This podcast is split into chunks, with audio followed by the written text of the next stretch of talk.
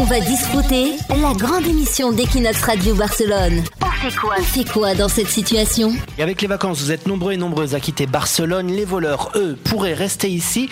Comment ne pas se faire cambrioler quand vous n'êtes pas là Leslie, dis-nous tout. Oui, car évidemment, comme tu viens de dire, c'est la crainte en laissant son appartement vide pendant une semaine ou plus, car parfois, fermer sa porte à clé n'est pas suffisant.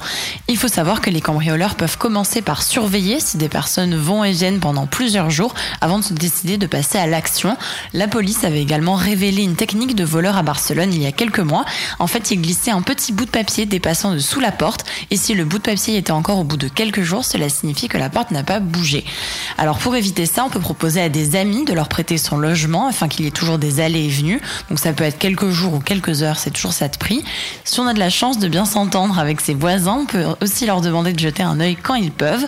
Par la même occasion, ils peuvent aussi relever le courrier afin qu'il ne s'accumule pas et n'attire pas l'attention de personnes mal intentionnées.